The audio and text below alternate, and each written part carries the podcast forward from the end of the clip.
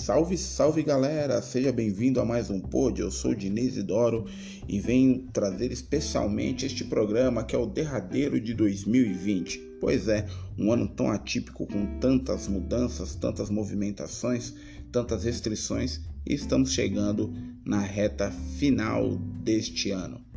E nada melhor que para fechar este ano trazer um papo com uma pessoa que é especialista em cultura, podemos assim dizer. Um cara super inteligente, super articulado, ativista, positivista e que veio bater um papo conosco aqui para fechar este ciclo. Trago nada mais nada menos que Harry de Castro para bater este papo conosco e espero que vocês curtam, gostem e compartilhem com todos. Sobe o som. A palavra de ordem que sempre esteve em volta da trajetória do Harry de Castro é a palavra resistência.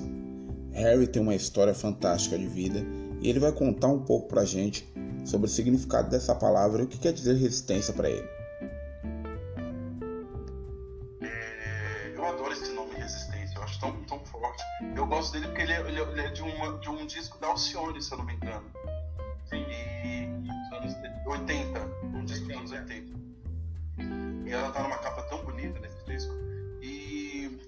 entendi o que, que é esse, essa palavra, né? Se você perguntar para mim, eu não sei realmente o que, que ela é, mas ela é poética porque ela me traz essa essa luta nossa, sabe? É, é, é, o tempo todo a gente resistindo, a gente passando por, por problemas, por obstáculos e a gente ali firme ainda, mesmo passando por coisas ruins, coisas pesadas, coisas tristes, a gente vai seguindo, vai seguindo. Então, acho que esse nome é resistente. Apesar de nós sermos jovens ainda, né? Nós estamos na faixa dos 30. Mas a gente resiste porque a infância nos fere, a adolescência rasga a nossa, nossa vida. Eu ia falar um palavrão, mas é, e chega na fase adulta, a gente tá tipo, o que, que a gente faz? Aí você não tem luz no fim do túnel, então você vai ter que ir criando possibilidades de coisas. Então, seja pela questão política, seja pela questão da nossa cultura, que também já nos assaltam, seja por essas coisas, e você vai, ó, vivendo, vivendo, caminhando, caminhando, caminhando, quando você pensa que não, você pensa a palavra linda chamada resistência. Então, a gente é o tempo todo é, resistir, é resistente. Não tem. Harry aproveita e recorda sobre as suas bases, os seus pilares, a sua família. E ele fala sobre esse seu início de formação social, a maneira com que a família consolidou a sua história e traduziu aí, colocou ele nos trilhos para que a cultura fosse cada vez mais próxima de sua essência. Não tem, não tem como fugir, né? É, e como eu começo? É, eu, é, eu, eu, eu, com certeza deve estar pensando, meu Deus, um menino baiano de Salvador, sim, nascido, mas não criado em Salvador, né? Porque, mas eu sou, vamos lá, eu sou de, de da minha família uma ancestralidade piauiense de Parnaíba, aliás é um lugar que eu acho que todo mundo deve conhecer, é muito importante, Piauí, né? E Parnaíba é um lugar paradisíaco, lindo, né? Vale muito a pena conhecer. É, meus pais estão de. Ele já se conheceu lá, mas meu pai veio para São Paulo para resistir minha avó, mãe dele, já estava resistindo aqui, né? E, e ele vem para trabalhar, né? Como todo migrante nordestino vem para trabalhar em São Paulo. E aí ele vai, ele, no, no, dia que ele põe para ir atrás desse trabalho, onde é que ele vai trabalhar? No açougue do seu Juarez da Cruz. Isso em 81. Já começamos uma, Tem tudo a ver com a gente. E aí, né? E aí, em 81, junto com a, com a, Aí começa a namorar minha mãe, que já era de lá, mas veio, veio pra cá, então começam a firmar esse namoro, né? E em 86 eles vão pra São Paulo. Oh, desculpe, pra Salvador, porque minha tia, pra resistir, ao invés de vir para São Paulo, pro sul, pro sudeste, foi para Salvador. Lá ela se casa, então ela tem os filhos dela, que são meus primos, que moram lá em Salvador até hoje. E meus pais foram para lá. Me fizeram como vocês podem, podem entender, me fizeram nasci em Salvador em 88. Maria Helena é do dia 10 de março, eu sou de 11 de março de 88. E aí, nasceu eu. Nascendo eu, meus pais não perturbados que estavam, via voltaram para São Paulo para voltar a morar no açougue do São Juarez da Cruz. E aí, E aí, então, eu fiquei um ano em Salvador, ou seja, eu não vivi em Salvador, não né? Mas, em compensação, toda a minha referência cultural, musical, ela está ligada à música de Salvador, que alguns chamam de axé music ou outras coisas estão ligadas ao axé. Mas eu, como eu sou uma pessoa mais ampla e eu não uso esse termo axé, eu uso o termo da música baiana, da arte baiana num geral, desde bloco afro, axé, pode, é, as escolas de samba que tem em Salvador também, né? Tem escola de samba em Salvador. Sim. Então tudo, tudo isso faz essa, essa parte cultural minha importante que até hoje eu milito e por isso que eu estou sempre em Salvador, na minha terra natal, para poder estar bem com meu umbigo, do, do, do lugar que me pariu mas eu tenho uma relação total territorial com São Paulo. Por isso que eu também milito dentro dessa, desse território que nós vivemos, que é aí São Paulo, essa capital. A família foi um dos pilares principais para que Harry tomasse a decisão de encarar tudo que viesse pela frente. E a música entrou dentro dessa mochila, ele colocou em seus ombros e carregou. Vamos ouvir um pouco do Harry sobre a influência da música em sua vida. verdade, é a música, é a mochila que eu carrego mesmo. É, ela me deixa leve, né? É poético isso, mas é, ela me deixa leve e é muito bom servir a ela, né? Eu, eu, eu, nasci numa família muito musical? É, pai sempre ouviu muita música, desde Jovem Guarda, Raul Seixas, Ramalho, tudo isso. E minha mãe sempre ouviu música é, cubana, sempre ouviu música paraense, sempre ouviu samba e sempre ouviu samba, uh, samba canção. Então, Angela Maria, Aguinaldo Timóteo, é, Carmen Silva, é, é, esses cantores de vozeirão, né? Ah? E muita gente diz que é brega. Eu acho isso tão tão zoado. É tão brega dizer que esses artistas são brega. Os artistas são a maravilhosidade que existe porque são cantores de verdade, que cantam. Quando cantam com o peito e vem aquele vozeirão. Então, Aguinaldo Timóteo, eu vi muito, muito essa gente. Eu tenho muito orgulho. Eu não nasci ouvindo Betânia, Milton, Caetano, que é dita MPB, né? Olha que coisa ridícula Mas eu vim ouvir isso depois na adolescência, né? A Elis Regina, essas coisas veio mais para uns 15 anos. Inclusive tem um pouquinho de ah, motivado pelas questões do carnaval nosso paulistano. Mas eu sempre fui cria disso, né? É, e, e vivi, além disso, eu vivi muito bem, vivi a década de 90 então, na década de 90, você tinha R&B tocando nas rádios, você tinha Brand, você tinha toda a negrada dos Estados Unidos, ao mesmo tempo que Michael Jackson já clareado, né? você tinha Madonna, você tinha boy band pegando fogo, né? New Kids on the Block, não, New Kids on the Block é mais antigo, mas você tinha Backstreet Boys, Pink, ao mesmo tempo você tinha o povo da, dos clubbers, que eu adorava, aí ao mesmo tempo você tinha o pagode, que hoje o povo chama pagode 90, eu falo samba dos anos 90, né? Mas ali arte popular, né? Soueto, tudo isso, hoje eu tava, eu tava ouvindo toque divinal, tava aqui chorando ouvindo toque divinal. Aí, ao mesmo tempo, você ligava a televisão, você via El Chan, você via Daniela Mercury, você via tudo isso. Ao mesmo tempo, você via aquelas séries que a gente vê, né, de Família Dinossauro, anos 90, eu tenho um livro chamado Do Almanac dos 90 que traz tudo isso daí tudo. Ao mesmo tempo, você tinha Alanis Morissette, você tinha bandas de rock. Eu sou cria dessa década de 90. E ao mesmo tempo, eu sou cria do Alô, Alô, W Brasil, do Jorge Ben. Eu não sou cria do Jorge Ben do samba rock que a migrada paulistana tem, porque eu sou de família nordestina. Ao mesmo tempo, eu sou de família nordestina que, ao invés de ir para chic show, coisas assim que era da negrada mais paulistana, eles iam lá pro, pro Patativa, para ver Elane, que era uma cantora de forró, para ver Mastros com Leite, para ver, pra ver essa gente, que também me Sim. criou e me influenciou. E é engraçado quando eu digo isso, que eu não sei da samba rock, fica todo mundo, nossa, como assim? É porque eu não sou ah, é, Dilei? Aí, ó. Tá eu não, eu não sou. Eu não tenho a, a referência do samba rock. Eu só fui ter essa referência do samba rock quando eu saio do açougue, quando eu morava lá no açougue do seu Juarez. Aí é que eu vou uh, me identificar com o samba rock, mas musical, não na dança, porque não consigo, né? Mas posso vir aprender ainda, porque eu sou muito jovem, então dá para eu vir aprender samba rock. Mas é, é, é essa construção musical me, me, foi, me foi herdada. Aí tem as questões de pensamento do, da batida, da percussão, que aí eu vou para Salvador. Vou para Salvador no sentido de ouvir as coisas de Salvador.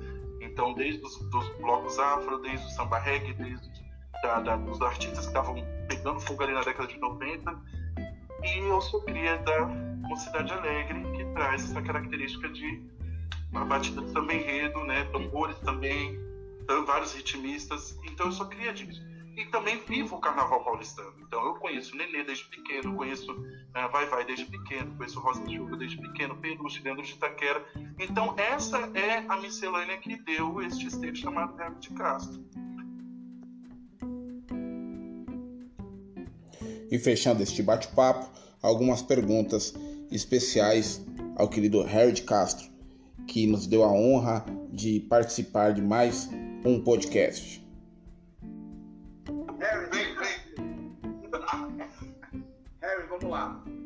para você? Como define? Minha alma.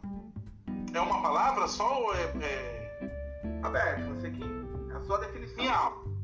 É minha alma. Religião. Necessária, com todo cuidado, e é importante ter também a religião, porque ela traz ideais mas que esse ideal não seja só no, na sua bolha, que seja para uma bolha ampla, que você esteja fortalecido na sua bolha, mas que observe o mundo sem fechar. A religião é isso, é amplo, algo amplo. Tô com medo. Ah, tem música é minha alma, Bahia é meu umbigo. Bahia, basicamente, é meu umbigo. Meu umbigo maternal. cultura e artes para você? Ai meu Deus, cultura e arte é meu sangue. Nossa, eu tô assim, ó. é meu sangue. É, é, se eu cortar e sair um pouco, eu vou, vou chorar porque vai doer. Então tem que cicatrizar logo para ele ficar correndo nas veias ainda, cultura e arte. Para fechar, eu vou fazer três na sequência para fechar. Aparelha Luzia, Terça Afro e Luiná. Tá. vou acrescentar a CDI, que é minha companhia de teatro, porque Sim, são seis pode. anos que eu faço parte da companhia, eu vou acrescentar. Pode não, dez. Tá. Minha companhia de teatro, a CTI, é minha régua e compasso. Se não fosse por ela, eu não estaria falando de arte, minha cultura, todas as minhas coisas é, é, da minha existência nesses últimos seis anos da minha vida, né, que eu, que eu faço parte da CTI. E é, é aquele filho que eu não parei, porque quem colocou ele no mundo foi a Fefe. Mas como ele veio para mim em meses de vida, então eu sou é, é, é, o meu sobrinho, é meu, meu, meu, sabe, é o meu, é o meu amor ali que eu, que eu carrego no braço e canto para ele e eu sei que ele ama. Ele, ele, ele ama ouvir minha voz e ouvir as canções que foram feitas para ele através de mim, né? então, Luinan é esse da minha vida e esse, essa, essa é a minha vida, Luísa. É, está afro é aquele menino que eu peguei com estava com 5 anos, mas ele foi importante para minha para minha mente, para minha psique. E hoje eu posso trazer os meus ídolos, pessoas que me construíram, até escrevi isso no texto ontem, meus ídolos, pessoas que me construíram, eu posso trazer para o Tessafra, porque eu sei que assim como eles me construíram, eles podem construir outras pessoas através de suas ideologias e seus fazeres no mundo, né? É, o Tessafro é isso e é essa conexão ancestral e essa conexão contemporânea, porque os assuntos de negritude elas estão contemporâneas, elas não estão lá atrás, elas estão aqui. É só olhar aí de Jamila Ribeiro, Silvio Almeida falando sobre várias coisas e que já passaram pelo Tessafro. É, e a, a Parelha Luzia, né?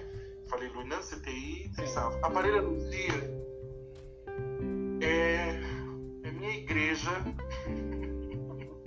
é a minha igreja que eu preciso estar quando eu estou triste. Eu preciso chegar lá num domingo à noite, 10 horas da noite, e abraçar a Erika Malunguinho, abraçar a, hoje é a Clé que na, na, na, no caixa, né? Abraçar ela, quem estiver lá quem estiver lá dentro da Aparelhos, eu quero abraçar, porque é, é, é, minha igreja, é o lugar que eu. Ai, tô cansado, vou lá na Aparelhos. Eu não bebo, né? Eu não bebo, não fumo, não, só tomo água e refrigerante, que eu gosto pra caramba. Mas eu, chegando lá e tomando uma água do, do bebedouro que tem lá, do, do filtro que tem lá, eu estou em casa, me reconecto paro para pensar, converso um pouco, falo ali uma coisa, ouço música preta ali e depois volto para casa com mais dignidade. Esse aparelho a luzia para mim. E quando tem festa, balança os esqueletos lá, se acaba, é E só mais uma coisa que a gente não falou, mas eu acho importante, é Mocidade Alegre. Mocidade Alegre é eu ia perguntar na sequência.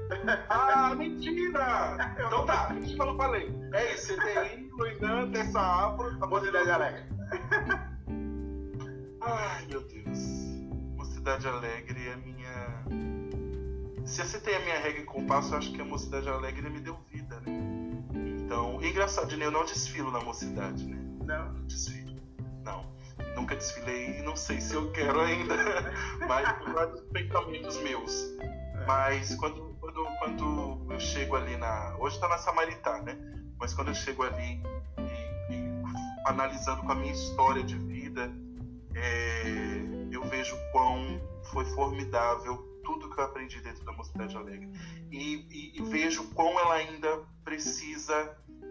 Aliás, o carnaval de São Paulo, as escolas de samba precisam ainda ser lidos. A gente precisa sempre voltar ali para pescar algumas coisas e a gente descobre coisas fascinantes dentro do samba. E a Mocidade Alegre é isso. Eu sempre, eu, eu, pesquiso muito a Mocidade Alegre e sempre encontro coisas formidáveis dentro dessa escola. Então é o amor da minha vida também, esse verde e vermelho E assim, Harry Castro participa de nosso programa com muita, muita honra. Nos recebemos e encerramos assim essa temporada especialíssima do Pod podcast. Essa entrevista foi cedida no mês de setembro, com uma qualidade maravilhosa de papo, com mais de uma hora e meia de diálogos fantásticos, entre tantos e tantos outros diálogos que ainda teremos pela frente, mas é especialmente para vocês para desejar boas festas, energias positivas, com uma história de vida fantástica e que possa ser exemplo para tantos e tantas pessoas e tantos jovens que buscam e que sonham em construir um 2021 melhor. Então, em meu nome, em nome de Harry, em nome de todos, fiquem em casa, se cuidem, estudem, busquem o conhecimento, porque o conhecimento valida toda a sua trajetória. Um forte abraço a vocês, fiquem com Deus e até 2021. Já já estamos aí. Se cuidem.